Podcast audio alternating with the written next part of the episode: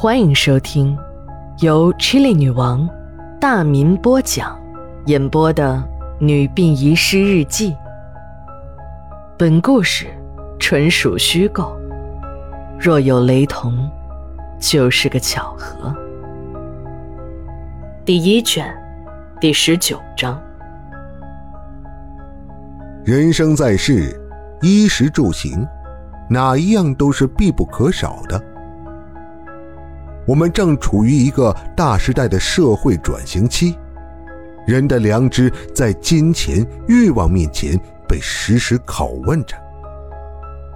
世界上最小的战争，是一个人内心的战争，是正义，是邪恶，还是麻木，都是这场战争的结果。人心向善，是人性发展的必然方向。我们有理由相信，人的善良本性会战胜邪恶的欲望，还人们生活一片纯净的天空。读了江梅的日记，我感到，纯善的人性才是我们追求的终极目标，别的任何东西都如那过眼云烟，随风而逝。大道理讲多了，就是能烦死人。不用拍我板砖，我主动进入正题，开始今天的嬉笑怒骂。十月二十八日，日记全文如下：今天，殡仪馆的大院里很热闹，不是别的，而是多了一群流浪狗。这些被遗弃的小动物被送到殡仪馆。你不用怀疑，我没说错，你也没听错。城里的各种流浪的小动物，如果被城管和警察抓住，就会被送进殡仪馆或者类似殡仪馆的地方。做什么就不用多说了吧。我建议各位，养小动物的时候要有始有终，千万不要不想养就丢弃。你一定会说。我又没杀他，放他出去自生自灭吧。那你就错了。这些个小动物在城市中多半会被城管或者警察捉住。你一定会说，那不是更好？城管会养活他。你又错了。他们的命运最终会被送到殡仪馆。送殡仪馆做什么？那还用说吗？这个应急处理流浪动物的办法，是在非典最严重的时期，有关部门想出来的对策。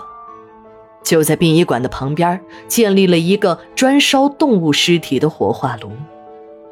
不要有别的想法，不是和人一起烧，是单独烧的，和我们殡仪馆是没有关系的，只不过离得太近了。虽然说是很残忍。但非典毕竟是很严重的传染性疾病，为了人们的健康，那也就是没有办法的事儿了。据我们管理的火化工老王说，那个非典盛行的夏天，也不知是工作人员太忙，还是有些人缺少对动物的同情心，很多小动物就是被活着投进火化炉的。那场恶性传染病。结束了，这个火化动物遗体的制度却留了下来。也许是上天都有好生之德吧。不久，这个残忍的做法因一个人的出现而改变了。张游，我们这个城市中有名的善心人，在这个城市中的每一个角落收集着善良的小动物，把它们。运回自己的家。这里我得交代一下，这个张游开了一个小型的酱油厂，还算是个富足的人家。他在工厂的隔壁租了个大院把这些个可怜的小动物都收养了起来。时间一长，就连城管和警察发现了流浪的小动物，都会主动给张游打电话。向善之心，人皆有之。城管和警察也不愿意看到这些个可怜的小动物就这么活生生的被扔进火化炉。有人愿意收养，就乐得送个顺水人情了。张游只是收养这些流浪的小动物，从来不把它们卖掉或送人。用张游自己的话来说，小动物好不容易找到一个安定的家，就让他们住下来吧。不过今天就不同了，城管的工作人员已经收集了几十条流浪狗，给张游打了很多电话。张游的电话一直关机，城管的工作人员没有办法。就又想到了这个以前非典时期留下的火化炉。由于这个火化炉已经废弃了很久，再加上他们并不专业，所以弄了很长时间都没能启动火化炉。你们是不是感觉和我们殡仪馆做邻居？我们这儿不是有维修火化炉的专家吗？帮他们一下。嗨。我们怎么可能去帮他们做这种伤天害理的事情呢？半天也没有弄好火化炉，城管的工作人员只好悻悻地离开了。我们都为这些个小动物捏了一把汗，这下总算是没事儿了。事情发展到现在，好像才刚刚开始。正在我们谈论张游为什么不来收养这些个流浪的小动物时，一辆运尸车开进了殡仪馆的大门。车上搬下来的正是张游的遗体。原来张游这些日子心脏病又犯了，他一直病得很严重。昨天晚上在医院里等待第二天做搭桥手术时，意外死亡。怪不得这么多天都没有来收养流浪的小动物。张游死亡的消息迅速传开了。由于生前收养了太多的流浪动物，做了太多的善事，所以本市爱宠协会的会员还有社会爱心人士都来了。有的来到殡仪馆，有的去了张游的工厂。这一去不要紧呢，张游的老婆和儿子都很紧张，说什么也不让这些人进厂区。说是厂区，不如说是一个大的手工作坊，工人是没有的，只有自己家的三口人。生意难做呀，再加上张游又收养了这么多张嘴，也一定花去了他不少钱吧。我善良的想法再一次被现实击得粉碎，经不起这些人的软磨硬泡，最后还是进去了。一个惊天的大秘密就此揭开。爱宠会员和爱心人士们刚一进院儿，我和刘姐也在场，我们俩特别喜欢小狗，想想张友死了，没有人照看这些小狗。我们也想尽自己的一点爱心，领养一只。进了院子，我们发现很多口大缸，很多人还以为那是发酵黄豆用的。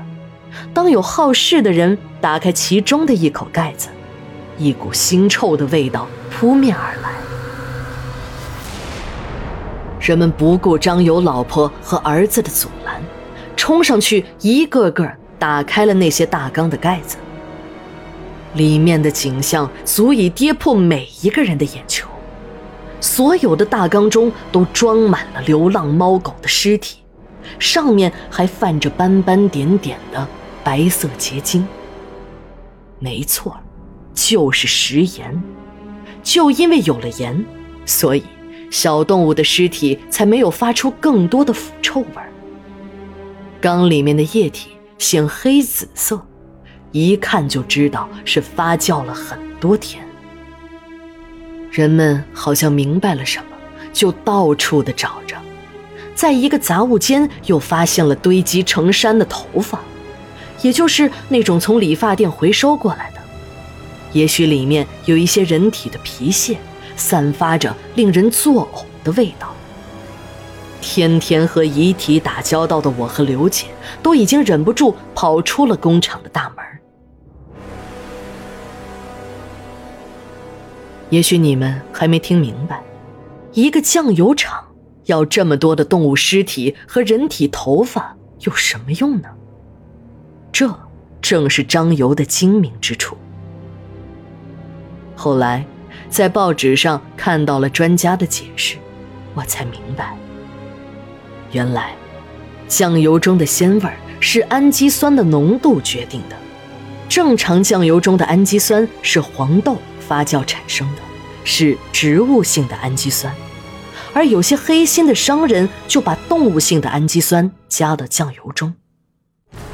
有些酱油中竟然没有一粒黄豆，而加入的动物氨基酸也是五花八门，有直接加入饲料添加剂的。有的为了更低的成本，就到理发店去收购头发。久而久之，这就成了一个行业内众人皆知的秘密，形成了一条从理发店到酱油瓶的黑色产业链。而这个张油就更加的阴损，除了添加理发店收购的头发之外，还别出心裁的把动物的尸体在高盐稀态。这是一种酱油的制作工艺，你们可以自己看看，那酱油瓶子上有标出来。张油把动物的尸体在那种状态下发酵，提取其中的动物性氨基酸。有关部门迅速的介入了调查，封锁了张油的酱油厂。全国各地的媒体记者、小报。八卦网站的马仔们闻风而动，一起涌往了张油的酱油厂。有的记者还好奇的到殡仪馆看看张油的遗体，看到底是一个怎么样的人，能发明这么个丧尽天良的生产工艺。坊间的流传更是邪乎的很，说张油除了用动物的尸体做酱油外，还把殡仪馆没有烧尽的那些死人骨头和黑灰当做色素加入了酱油中，一时间人心惶惶，再也没有人敢吃酱油了，甚至到了提酱油色变的程度。很快，事件的调查就有了进展，官方的调查结论很快就出来了。调查结论只认定了张油用理发店收购来的头发做酱油的事实，那几十口大缸中的流浪小动物尸体就再没有提过。随着有关部门的三缄其口而不了了之。张游的遗体告别会很冷清，只有自己的老婆和儿子。我还记得，那天只有张游一具遗体火化。也许是嫌丢人吧，张游的老婆和儿子从始至终就没敢抬头正眼看人们。其实，我们虽然相当恨这个家伙，但我们还是知道“死者为大”这个道理。尽管我们对商游生前的做法强烈的鄙视，但是还是会尽量不把这种偏见带到工作当中。但意外还是发生了。在张游的遗体正在火化时，突然停电了。停电本身不可怕，但是可怕的是，我们那两台备用的发电机竟然没有一台好用。诡异的是，前一天，管理的电工小赵还在例行检修中启动过两台发电机呢。也许真的是老天都看不过眼了。火化都不让你一次性完成吧？到殡仪馆工作了那么长时间，还没有看到过火化一半的尸体是什么样。好奇心驱使，我把头贴近了火化炉的透视窗。这一看，让我这个和遗体天天打交道的殡仪工几天都在反胃。高能预警一下，炉子。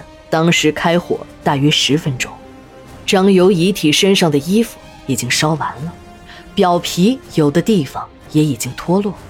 由于骤然停火，遗体内外的温度不均衡，已经烧破了的肚子里流出了一堆黑灰色的肠子。面部更是可怕。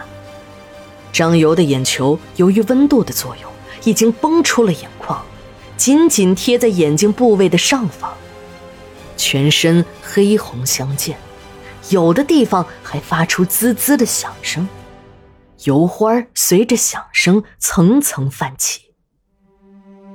你们不要拍我，这只是我看到的一部分，我想已经足以满足听友对殡仪馆的好奇心了。